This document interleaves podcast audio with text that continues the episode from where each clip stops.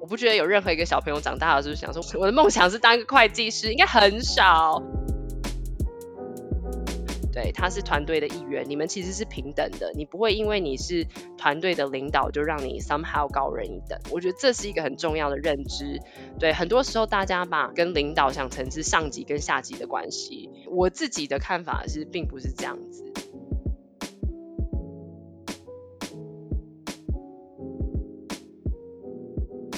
Hello，大家好，我是 Grace，欢迎收听。最近工作还好吗？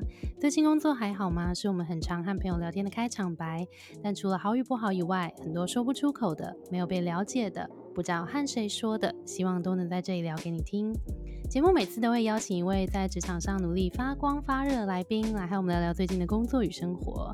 今天呢，我们的特别来宾就是 Audrey。Audrey 是我一位多年的创业好朋友。然后她就是之前的背景也非常的有趣，她是一个会计师事务所出身的犀利女子，然后她待过加拿大，然后 香港、美国是吗？有美国吗？我都忘了。呃，没有美国，没有美国，是加加拿大、香港跟什么？卢森堡啊，对，卢森堡，欧洲的一个国家，对对对，就是也是周游列国女子，然后她经历非常的。丰富，然后他之前也很常来当我们的直播的来宾啊、讲者等等。然后今天他要跟我们分享他的职涯故事，相信会非常非常的精彩。谢谢 Grace。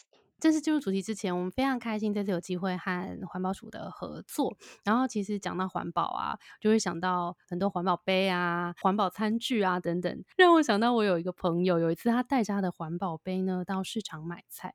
然后因为呢，它的环保杯那个材质是软的，就是可以折叠的那一种。结果呢，他就要掏钱的时候啊，手忙脚乱一阵，挤压到那个杯身，所以他刚买饮料就全部都洒出来，然后杯仔整个掉到生肉上面。所以自此以后，我们都叫它环保杯 叫做肉铺杯。然后我的这位朋友，自此以后他却还是没有却步哦，你还是会看他每天都带着这个肉铺杯走来走去。他真的是一个非常实质的环保小煎饼。我就问他说：“哎，那他为什么会一直用？”他就说哦，是为了地球啊！我跟你讲，这位很奇妙的朋友就是今天的来宾 Audrey。大家，我要我要纠正一下，他不是掉到生肉上，他是掉到猪肉摊前的水沟。哦，对，好像没有比较好哦，好像都完全没有比较好，所以就。借此表现出来我环保的意志，坚定的 对，坚定的意志，是回家洗洗继续用。天哪，是什么让你？而且你是真的后来还是每天都带？就是你会背着一个很很 sharp 的包包，然后穿的很 sharp，那你手上永远都会有那个环保杯耶。坦白说，我试过其他环保杯，但我觉得可以折叠的其实是唯一一个我比较会记得随身带着的，因为它没有那么占空间，然后也很轻。嗯，当然就像你说，它的缺点就是它很容易就爆开。我也曾经在搭公车的时候买了满满一整杯的奶茶，然后也是挤压到就整个 洒在公车的走道上，被大家怨恨。哎，但这样还是不减你环保的心哎。你觉得环保是什么？我觉得第一个，我觉得这样做让自己的感觉很好啦。其实说实在的，你少制造一些垃圾，然后自己也有一点成就感。一开始要花一些时间习惯，但一旦你培养起来这个习惯之后，就会每次制造垃圾的时候，你都会意识到，就会有一些微微的罪恶感。对，你就会觉得自己在做一件好事了。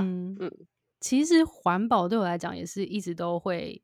不小心就会记得的事情，随手要关水关电啊，不浪费，就是这些都变成一个很日常的习惯了。然后其实我现在录音的当下，我也是没有开冷气。台北现在是一个类似三十三度，然后我就觉得 有时候觉得会说服自己说，嗯，多流点汗好像也不错啊，促进新陈代谢等等。你才是环保小尖兵，我输了，没有，我可能我可能三十度我就有点撑不下去，但我会尽量先开。厨师或者是送风 就逼到自己，就是一定要盯到那个最后一刻，对不对？对对。那我觉得我好像跟你有点像，就是一方面当然是就是觉得，当然地球已经承受很多了，然后真的也很希望可以更永续一点的这个概念。但另一方面也是觉得，其实做这件事情会让自己感觉有为地球尽一份心意，就感觉会蛮好，一个正向的循环。对，没错没错。刚刚有聊到说，其实我们地球就已经承受很多事情了嘛，就是可能包含全球暖化啊、垃圾过量啊、碳排放过量啊、海洋污污染等等。就其实我们只要做一点点事情，然后就能够让环境变得好一点点。在正式聊之前，给大家四个小小的 tips，就我们可以随手就做的小环保。第一件事就是当然节省电，那节省电其实同时在对地球好，同时我们也节省到电费，我觉得也是很实际的帮助。那其实有一些具体可以做的事情，譬如说，嗯，冷气其实是一直我们电费最大宗的一个来源嘛，所以其实如果我们把冷气维持在二十六度，然后搭配循环扇，其实效果就已经很好，而且它是一个最省电的状态，就是维持在二十六度。然后再来就是选购一些有节能标章的电器，那再来基本的就是随手关灯关水这些。那第二个就是我们吃多少再买多少就好了，其实这同时可以减少厨余，也可以减少包装垃圾。那第三个呢，就是包装循环再利用，像是我们的买了很多食物，很多包装就是塑胶盒子啊、纸盒等等，其实都可以变成收纳盒，或是漂亮的缎带可以留起来做下一次的包装啊，或是美观的饮料瓶也可以变成花器等等，这些都可以再利用。第四个呢，就是我们在室内其实也可以种植物。然后净化空气。其实欧 G 以前我们家也好多绿色的植物，就一方面净化空气，一方面也非常的美。对，家里有植物，我觉得在家的时候特别放松，有种心境平和的感觉。没错。好啦，谢谢欧 G 陪我们聊了这么多关于环保意识跟肉铺杯的故事。那就希望我们可以 一起一起让地球陪我们更久一点，更健康一点。好诶，我们就正式要进入我们的节目了。那 Audrey 可不可以跟我们大概介绍一下，说你的职涯历程有哪些呢？好啊，嗨，大家好，我是 Audrey。职涯的开始是在会计师事务所，然后因为我大学念的就是会计跟金融相关的科系。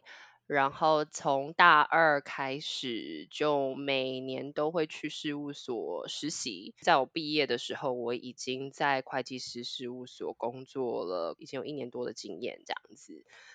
那毕业之后也继续在事务所，因为要拿会计师执照，需要累积一定的时数跟工作经验这样子。所以其实。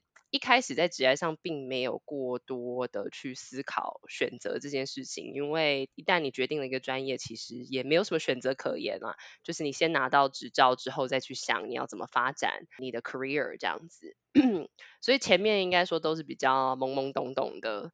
那到了后来，因为有了这个专业，所以前面可能七年的时间都是在会计师事务所，从审计跳到税务这一块。然后坦白说，在那段时间其实是蛮 enjoy 的，也去了一些不同的国家，然后看过不同的产业，对自己的专业有累积了一定的 foundation，其实是蛮有成就感的一段经历，也学到很多。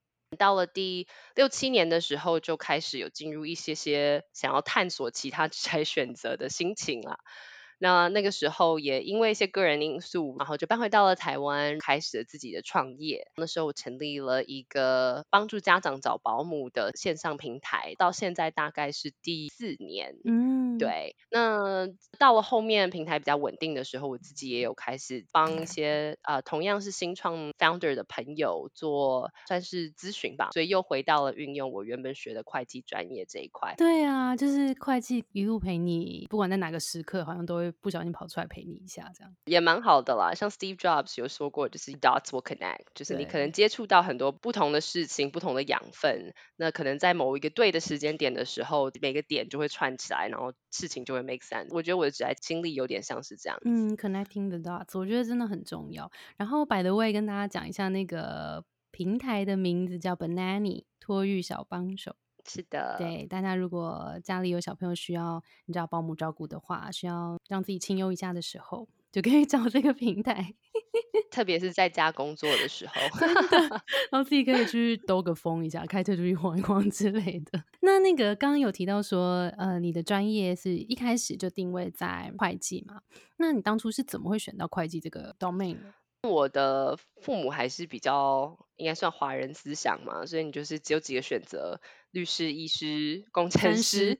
呃，对对对，就可能他们觉得，哎，这个很稳定啊，又是一个专业，所以是一个可以说受人敬仰的感觉吧。我 可能对于爸妈那个年代来讲，殊不知会计师其实是很血汗的工作。我们等一下再好好聊聊这个部分。其实我当时自己比较有兴趣的是。心理系哦，I didn't know。对，心理哦，新闻我也蛮喜欢的，所以我其实本来想要走的路并不是会计，因为会计听起来就很无聊。坦白讲，我不觉得有任何一个小朋友长大了就是想说，我的梦想是当会计师，应该很少。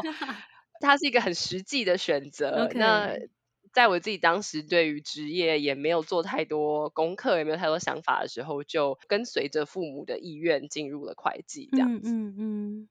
哎，我跟你分享一个我观察到的现象好了，就是因为我们开始做蛮多的一对一咨询，然后跟之前有一些实体工作坊，发现有一部分的学员的背景是会计，然后我觉得会计系出来的学生如果会来，呃，跟我们聊天的时候。有一个状态有一点雷同，是他们有时候会有一种，就是像你讲的，就世俗上或者爸妈会觉得这是一个专业，所以我们好好的把它做下去。然后当你实际也投投注很多的时间和心力在这个领域里面之后，可能比如说过了六七年，突然发现这个东西好像我不喜欢，但是会变成那个放弃的成本很高，所以在这个 moment 会非常的 struggle。你有遇过这样的状况是可以有共鸣？呃，有，就是像我自己决策要创业的时候，一定有想过这件事情。反而从另外一个角度来讲，专业能力是在你身上带不走的，所以一旦培养起来，它会一直存在。嗯，那所以你换一个角度来想，这代表着。你可以有这样的资本去做更多的尝试，因为再糟糕也不会糟糕哪里去啦。因为你的新尝试就算不成功，你永远你带着这身专业的技能，你永远还会有一个退路。对，所以对我来讲，反而专业技能是一个 safety net。觉得这个角度非常好，就是可以去看另外一个面向，就是其实你有了这个专业能力。你现在去试一个东西，专业技能没有消失，你还是可以回到你原本活得很好这个职场，所以也许它是一个让你可以更放心去勇于尝试的一个状态。那你可以跟我们分享一下在四大会计师事务所工作的日常大概是怎么样吗？我觉得这个蛮看你在哪个部门，那当然每个。不同国家可能经验也会有一些不同。基本上，如果你在审计的话，很多时候是在团队的情况之下工作，你会有一个 audit team，然后每一次出去 audit 都是跟着，可能是不同的 team，也可能是同样的 team，所以团队的合作是非常非常重要的。但同时，一般来讲，因为 audit 它是 每年都是在跟死线搏斗嘛。所以通常都代表了要长时间工作啊，很多事情很紧急，所以每年可能有几个月的时间，你的所有时间都是工作为主的，你就可能要把你自己的 personal life 先放一边，不管是跟家人啊，或是另一半吃饭啊，或者怎么样，都要排开来，就是当。事情没有做完的时候，而且你要意识到你是团队的一份子，所以有的时候你自己的工作做完，不代表你就可以离开了，因为你还要可能还要帮忙分担一些团队里面其他人没有做完的事情。嗯，所以我觉得要看说你是不是 enjoy 在团队里面工作的这个氛围。嗯。我自己其实是蛮喜欢的，嗯，虽然辛苦是辛苦，但是跟好的团队工作其实也是蛮享受，这样子有一种共患难的。情谊，对对，所以通常就我知道从呃审计部出来的同事们。就算离开之后，大家通常都会继续保持联络，而且很多都成为就是很好的朋友，就是因为大家一起共患难过这样。嗯，这是审计。那另一部分当然是叫 consulting 啊，或者是税务相关的。那像这种类型的专案，很多是比较一次性啦。嗯，除非你是做报税，就是比较日常一点，然后也是有 deadline。但是如果像你是做 tax advisory，是比较咨询类的。那呃，可能你的工作就不会那么的 involve 到团队，你可能比较多时候是自己去查资料啊，或者是做分析啊、写报告啊，你顶多就是跟呃你的主管或者是最上面的合伙人有合作这样子，这个就比较吃自身的能力跟自己去管理自己的工作量这样子。嗯，对，所以我觉得这个。经验很不同，那当然你学到的东西也不太一样。那所以即使同样是会计这个领域里面，它其实可以被分得非常非常细。嗯，就算是呃审计或是税务，你可都可以再往下细分，focus 在公司啊，还是个人啊，还是在哪个产业啊？所以大家。不只是走选择会计这专业，你可能随着你的职业发展，你会越来越专精这样子，但这也成为你价值的所在。OK，其实他也是蛮重视你是不是一个能够在团队里面一起合作的人，以你的工作性质来说。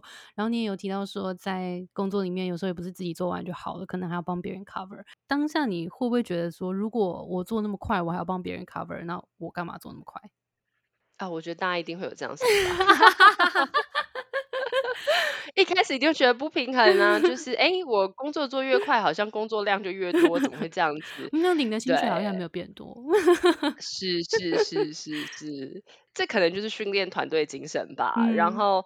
当然，你长期这样下来的话，大家一定会看到你的 performance，就是你每次都把自己的工作这样做完之后，你还会去帮助别人。但其实随着你渐渐 get promotion 的话，你工作的性质也会变得不一样嘛。所以这个这个道理确实是。从一开始就要培养起来，就是我们是一个团队。因为当你到了 senior 或者到 manager 的时候，你是管，你是负责这整个团队的 output。对。所以那就更加没有分你我了。对，就是下面所有的 staff 没有做完的东西，出的包，全部都会是由你来扛，这样子。对对，所以其实就是一个团队意识嘛，没有分你我。嗯，哎，那你觉得你还记得你在那个时候，比如说菜鸟那个时期，你是怎么说服或调试自己的吗？因为感觉你是一个效率蛮高的人，然后是一个可能在做事情自己就会先把自己的事情做好，可是可能这个时候你就会获得比较多的工作量。那那个时候你有做一些什么样的调试吗？就如果也有听众是发现自己工作掌握的蛮好，但也因为这样子会被分配到一些其他本来不是他的工作的话，你会怎么建议他们？你怎么调试的？我那时候就是刚出社会，也是一腔热血这样子，所以我其实蛮快就调试过来，是因为我会觉得，哎，其实被赋予更多工作，代表我的能力很强，这也是一种认可这样子。那也许这会带来的就是我升迁都会比别人快。嗯，对，那。当然，同一时间就是你要有一个觉悟，就是你生活中的其他事情就会被推到比较后面一点啦。所以那个时候，我其实不介意加班，然后我也蛮全心全意，就是扑在工作上这样子。我觉得刚出社会的前面一两年这样子也许是 OK 的，但是你说长期的话，当然是没有办法。长期的话，任何人都会受不了。嗯，所以其实我自己那时候没有意识到啊，但我那时候常常就是工作起来，然后很投入，可能就会忘了吃午餐，或甚至忘了吃晚餐，就很瘦。有三十八公斤啊，也差不多吧，像一个竹竿这样子。嗯，但因为年轻的时候自己也没有什么感觉，反而是后来就真的胃有出问题，可能就是随着。自己的个性走吧。如果你是一个很想在职场上你都发光发热做到最好的人的话，那你就投入啊。但是同时也意识到说，这个可能代表着你要牺牲很多生活中其他的事情，适度的啦，适度可能不要做那么过火，像我一样，健康最好是不要牺牲。因为 Audrey 真是我见过的朋友里面，这个竞争心是真的很强的一位女子。这是一个比赛吗？那我 Audrey 就要赢。觉得这竞争心哪里来的？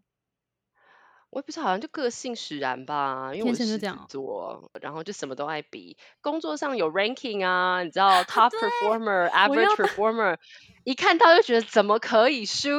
我怎么能够只当那个 average？我不能。对啊，因为每一季主管们都会坐下来去评分，他就会。把那一个层级所有人都排一次，你知道？我就一得知有这件事情，马上就觉得哦，那那只好喽，那个袖子都卷起来了。没错，没错。天哪，真的就是很适用于你这种人呢！我要笑死哎！我就是那种一旦知道有 ranking，我就不想做事的人，真的会不一样哎。所以你觉得这竞争心是他怎么在工作里面帮助到你？就是因为有些人他是也是竞争意识会很强，可能没有赢他就会。很不舒服，然后或者是说他会渐渐对自己没有自信或什么的。那你是怎么借由让，就是你本来就很拥抱、你很热爱竞争的这一件事情，你怎么让他放大，然后让他在职场上帮助你？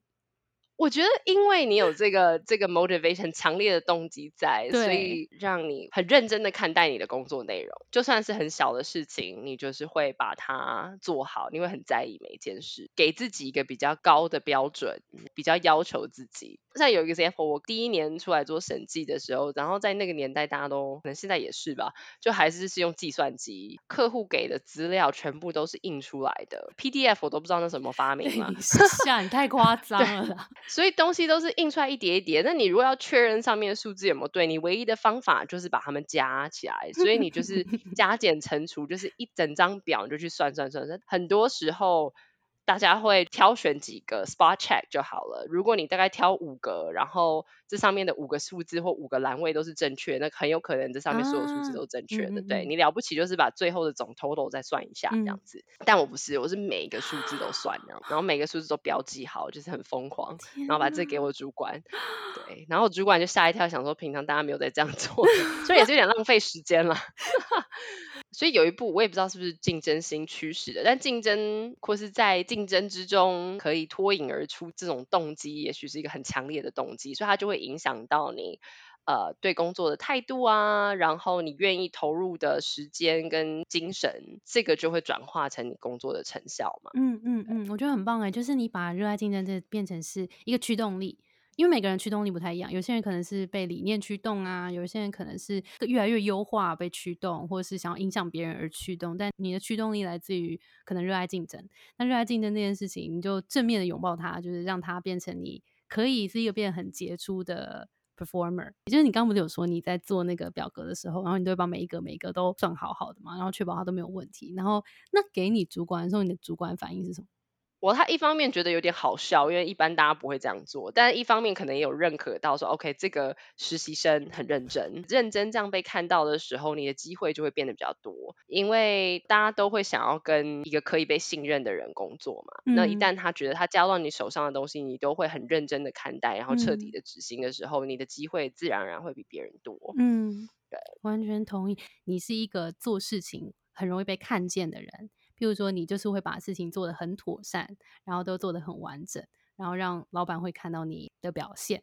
那一定有一群人是默默做，但是他可能可能就是太谦虚，也不能说太谦虚，就是他可能并没有办法这么明显的被看到。那这一群人有没有讨厌你？这人很烦，就是一直一直做那么快，然后又做那么好，然后这样子我们就好像很努力耶。其实我觉得不一定是我做的比别人好，但有一部分确实是要比较积极去争取机会啦。对啊，就是你做完事情有被看到这样子，所以其中有一部分也是跟主管的沟通，我觉得这也是一个重要的能力。这样子，你做完事情做好事情，你要有办法可以去讲说我做了什么，我为什么这样做。对，可能一开始也不是一个邀功的心心态，只是。就是我想知道我这样做对不对，所以我要跟你讲说这是我的 thought process，对，然后你可以从中学习嘛。所以其实这样的沟通是重要，但确实有些人比较内向一点，可能他做的事情也是很好，或者是他做的也许完全没有问题，可是他就是因为不习惯跟别人沟通，所以他做完之后他就默默的交给主管这样子。对，那我觉得这个是一个能力，其实多多少大家都会在职业过程中培养出来。嗯嗯嗯。那你觉得有没有什么你经过多年的这些职场沟通的经验之后，呃，一些建议可以给这些可能默默耕耘的这群朋友？就比如说这个沟通的 process，会怎么建议怎么做？我觉得是从小事开始培养，就是不要觉得说你跟主管的沟通是在打扰他。确实有一些主管是不喜欢你，呃，一直烦他，对。但我觉得也不要让这个阻止你回报你的进度啊，或者是问问题。嗯，对，因为即使有些主管可能他你刚好遇到他很忙的时候，他不想跟你讲话，或者他想要专注在他手上比较紧急的事情，这种情况确实也是会有的。但大多数的主管其实都 prefer。他的下属来自动跟他汇报进度或是问题，对，因为最糟糕的状况就是等到主管发现问题的时候，已经来不及了，没剩多少时间，已经来不及了。这个反而会让他更火大。没错，对，不要去过多的思考说啊，我这样会不会打扰他？这样主管或老板会不会不喜欢？啊，就就就做了再说。只要他没有跟你讲说很明确的讲说，请你以后不要再 发这么多 email 给我了，对，或者他可能会跟你讲说，好，你可能一天发一次进度汇报给我就好了，不用每个小时，对，就当适度嘛，让他知道你在做什么，然后。建立那个沟通的桥梁跟信任感，我觉得是重要的。你要让主管觉得说你是一个英文叫做 safe pair of hands，他交到你手上的东西，他可以不用担心。嗯，真的，我觉得建立那个信任是最重要的核心概念。一旦主管可以信任你的时候，其实后面你要讲什么，你要怎么做，其实如果他能够他知道你都会做好，他就不会那么去管你说你怎么去做这些事情了。所以非常重要，真的职场上的沟通也是越老越觉得很重要。刚有聊到那个呃，跟主管啊，在在职场上啊，人脉啊的累积，这些都很重要。因为其实 Audrey 在呃不同的工作间，然后或者是后来像在不管是创业之后，其实也都有一些不同的机会，然后都有机会在跟呃别的公司啊，以前的老板做一些合作。你觉得在职场上这个人脉的建立，你有没有什么呃看法或建议？我觉得职场人脉关系这件事情，我觉得比较业务类型工作的人，其实在这方面绝对比我厉害很多。我所能提到的经验，比较是我在一个坐办公室职场里面的的经验。那当然会跟不同的 team 工作，然后当然也有客户啊，或什么建立这样子的关系。我觉得最基本的就是每次跟人家合作的时候，是把你分内的工作做好，然后。合作很愉快，其实这样大家就会记得你这样子。那时间久了，你自然而然就会建立起来一个一个 network。嗯，所以坦白说，我的 network 很多都比较是从。就真的是从合作之中开启，然后后来一次再一次，然后他会回来找你，然后久而久之，就是大家彼此也成为工作之外的朋友，然后甚至当你离开职场之后，还会保持联系。对我而言，这是最自然而然建立起来的所谓人脉。嗯，我自己的出发点常常就是，只要我可以帮到你，即使这件事情并不一定是，啊，像会计师事务所，很多时候就是我们是照时间收费的嘛。嗯。那彼此 team 之间可以帮的就尽量帮一些，有的时候只是一个你知道十十五分钟的的 call，嗯。嗯，但也许可以对于对方的客户来讲有很大的帮助，那我也愿意就是 jump on the call，这这个 OK，因为你也有时候是需要对方来帮你的，嗯嗯，对，呃，就算你不一定未来会需要对方给你这个 favor，但是我觉得给这样的 courtesy，让大家觉得哦，你真的有把它当成一个团队。的感觉在工作，我觉得团队感这件事情可能就是在建立人脉的中心吧。当你每次跟不管是客户或者是跟其他 team 工作的时候，你就把你们视为在同一条船上的团队的时候，你就比较不会去那么计较说谁付出的多，谁付出的少，或者是啊这件事情该不该我做之类的。你会把它认为是我们这个团队一起要达到一个目标，然后。我做好我分内的事情，但是如果你需要帮忙的时候，我也可以 step in，因为这让我们整个团队都可以快一点或好一点达到目标。嗯我觉得这样子的心情跟这样子的态度是大家都可以呃同在那团队里都可以感受到，那会被记住。嗯，非常同意。所以回到你之前说，哎，有些人觉得进入会计专业之后，哎，已经投资进去这么多的时间跟精力，把这个专业能力培养起来。呃，反而有点不太敢跳出去，对，不太敢踏出那一步。我觉得真的反过来想，因为你很 valuable，所以不管你去哪里，都机会自然会找上你，所以其实不用太担心。嗯，即使对方是在以专业服务 advisor 的身份的时候，你就真的感受到他有为你这个客户认真的着想跟付出，然后跟你合作的当下是把你当成一个团队在做这件事情的时候。我觉得这个 message 是是会被人家记住的。然后当他要建立自己的团队的时候，他确实第一个就会想到让他有团队感的那个人。嗯，我觉得让他有团队感很重要。然后这个从刚刚 Audrey 分享里面，我觉得两个重点蛮重要。第一个就是当然你能力很好，你能力在在他看起来或者在团队看起来都是一个，不管是呃你的你的 hard skill 还是你的你的那个积极性。都是很好的，所以对方看到了这个能力。那再来就是你是一个团队合作的人，是一个 team player，所以他他可以预想，他可以看得到你在他的团队里面是一个什么样的角色，所以他就会非常的希望有这个有就是强而有力的助手加入他的团队。然后这其实也是我在 L G 身上，就是我 as a 朋友，其实我们一开始认识也是在工作场合。认识的。后来我们 Between Goals 有很多的讲座，什么都很相挺的，会来参加什么的，就是觉得的确就是职场上的人脉，有时候我们也不用把它想得很负面。我觉得有些人会听到这个就觉得我不是那种业务型的人啦，所以我我不会要建立职场人脉。但其实，在 Audrey 身上看到的职场人脉，并不是那种。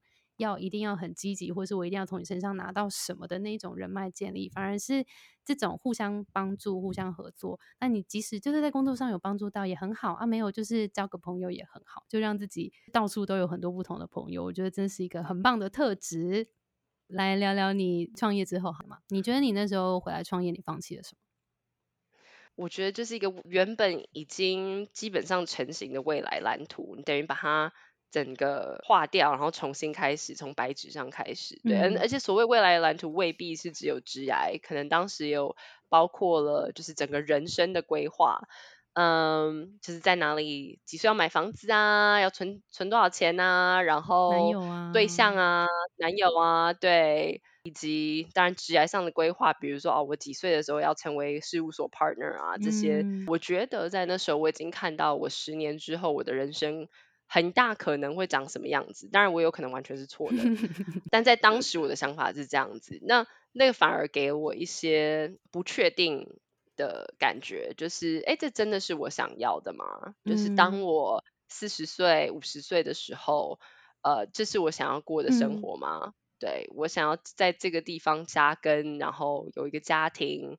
然后我未来的人生，我想要做一个事务所的合伙人嘛？其实这些事情，当时我终于认真去想的时候，反而觉得那未必是我想要的，而进而衍生出那有没有别的可能？对啊，那包括我那时候因为在在香港工作。虽然还蛮常回台湾，可能一个月就飞一次回台湾，可是我那时候会想说，嗯，那我的家人啊都在，就是家里长辈啊都住在台湾，那我跟他们相处的时间还剩下多少？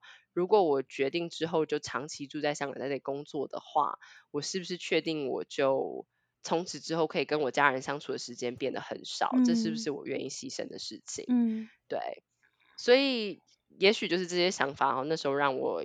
有想要尝试看看一个不一样可能性的一起心动念吧。嗯嗯嗯，所以你就想说尝试看看好了。Yeah，OK，没错。那你尝试过后有遇到什么样的挫折吗？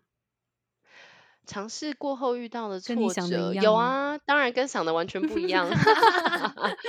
因为毕竟从一个国际型的会计师事务所体系出来，嗯，而且我是从可能实习开始就一直是在事务所这样的环境，所以我其实没有在其他的职场工作过，然后又全部都是在国外，嗯，呃，所以一定会有一个文化上的冲击啊。搬到台湾又自己创业，就变成什么事情都要自己来，嗯，自己从零开始，确实是一个很大的挑战，真的哎，对。然后，而且从那过程中，我就发现，哇，原来我很讨厌做这些 跟 operation 相关的东西，你知道，所有所有杂事，包括什么，呃，就算是 set up 一个 call 啊，或者是记个什么，对，当然后面后期会 hire 人来帮忙，但前期很多东西要自己来的时候，因为刚创业，谁有秘书啊？当然也有也有正面的一面啦，也有在。呃，发想新产品啊，然后一步一步看到它实现啊，然后建立团队，这些是非常 rewarding 的经验，也是有。嗯，可是我我会我会觉得是一个 mix，对，并不是都像想象中的这么美好。OK，我觉得 Audrey 其实算是应该蛮知道自己擅长什么，然后也喜欢什么的人。但是有时候我们不一定能够刚好选择那个我喜欢又擅长的事情。你觉得你是怎么在？工作或是你的各种机会里面去评估，我现在要选择我喜欢的还是我擅长？我的动机很多是跟竞竞争相关，想要赢嘛。那想要赢，当然就是在自己擅长的领域比嘛。OK，我的 对，所以有的时候你的擅长的东西，你的优势会变成是你喜欢的东西啊。对，因为比较少有什么事情是你做的很好，但是你真的很讨厌的。因为你做的好，你就自然而然会得到一些 reward，然后渐渐的，因为你每次做这件事情。就会有正向的 feedback，然后也因此让你更愿意在这上面投入时间去发展它，所以变成一个正向的循环。嗯，如果交给我来讲，我会说，我觉得从自己擅长的事情开始出发，但当然你不擅长的事情，你也要试着去 manage 它，至少不要让它变成你很明显的 weakness。你要做到就是 最低程度这样子可以过关。嗯，我自己的感觉是，我不擅长的事情，多时候也是我不喜欢的，所以我不愿意投入时间去发展它。嗯嗯嗯，对。对，嗯，我觉得很有趣，就是的确，我们很多时候，我们因为做得好，所以会喜欢它，因为会得到一些称赞，或者是肯定，或是从做这些好的地方得到成就感。所以，我们如果能够再多花一点时间跟呃力气，去把它再耕耘的更好的话，其实就是自己可以散发自己优势的的那那一块领域。那你会怎么定义你自己擅长跟你的优势？呃，怎么定义呀？啊，你是什么？就是你你你觉得你擅长跟喜欢的事情分别是什么，或是他们可能是同一件事情吗？我觉得我擅长的，与其说一件事情，不如说我擅长的角色吧。嗯，我觉得我还蛮擅长于 decision making 这件事情。对对，就是因为很多人在职场里面其实是很害怕做决策的。对，但我是一个喜欢有高度自由的，不喜欢每件事情都去都要问过老板说，哎，这个可不可以？啊，你 review 一下，那我们接下来要怎么做？嗯，对我比较喜欢的是被赋予这样子的责任，就是你跟我讲说这个东西的目标是什么，我们要做到的是什么，然后嗯，可能大概的一个要注意事项跟 framework，然后我自己就会把这些东西带走去做好自己的 plan，嗯，然后我什么时候要做什么事情，我会。我希望可以，我比较喜欢的是我自己可以掌控这件事情，然后我只要跟我的主管或者跟我的客户，嗯。嗯，update 这样子定期的汇报，有空间去发挥我自己的想法跟我的策略，这样子，可能这也是为什么后来选择创业吧，因为所有决定都我自己来做。对不对？当然，这个的反面就是你要背很多责任嘛。那我是一个我不介意背这些责任，然后嗯，对应的是我可以有自由去做这些规划跟决策的话，我可以很享受我的工作。你有没有从这些过程当中发现，有一些领导者的角色是非常重要的？就是做些什么会让大家更愿意就是听你的话？背黑锅，对我觉得当组长的另外一面就是你是团队对外的那个 face，那好的事情当然有你的一份，那坏的事情也当然就是由你出面来，然后团队有状况的时候，呃，主要由你跳下去救急嘛，嗯，团队出包的时候呢，对外道歉的人也是你这样子，所以呃，我觉得这件事情就是很一体两面，可能要做到什么事情，大家会啊觉得你是一个好的领导者。愿意背起这样的责任感吧？对啊，就是你不能只是觉得当领导很风光，然后决策都由你来啊。第一个，所有决策并不是真的都由你来，对，只是说团队团队会有讨论，然后会有大家共同的决定。只是说，当团队可能陷入两难的时候，那你必须要有这样的魄力跟嗯。